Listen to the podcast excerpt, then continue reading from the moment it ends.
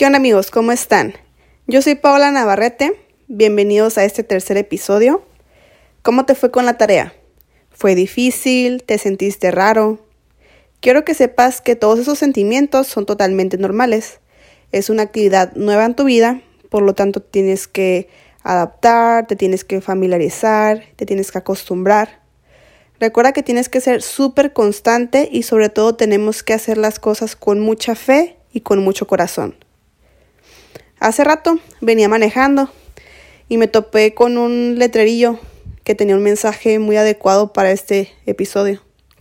Decía algo más o menos así.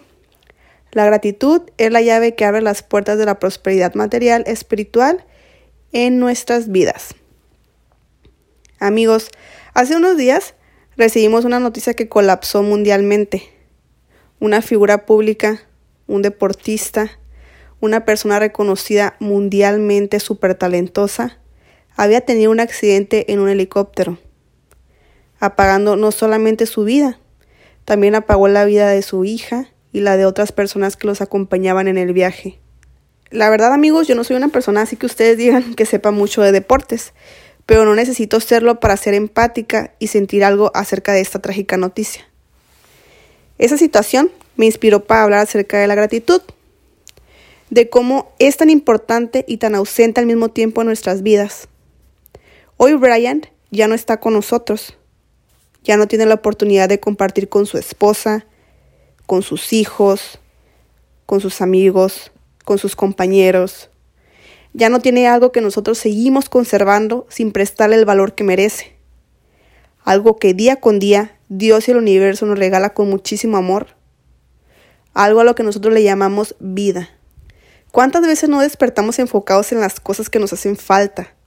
En todas nuestras carencias, quejándonos, que no sirve nuestro carro, las goteras de la casa, el desayuno que repetimos diariamente, que estoy muy gorda, que estoy muy flaca, que el trabajo no me gusta, que mi jefe no me gusta, que quiero este carro. Amigos, el mayor ladrón de la felicidad y de la abundancia es la ingratitud. Cualquier cosa que te haga falta es simplemente evidencia de que necesitas agradecer.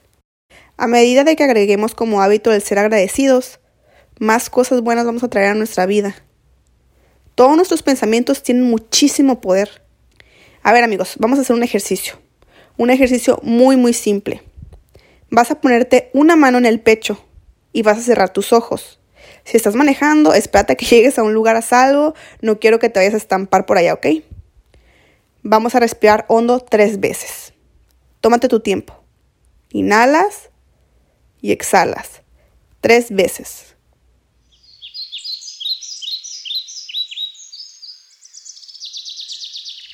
Ahora vas a visualizar cinco cosas, situaciones o personas por las que estás agradecido.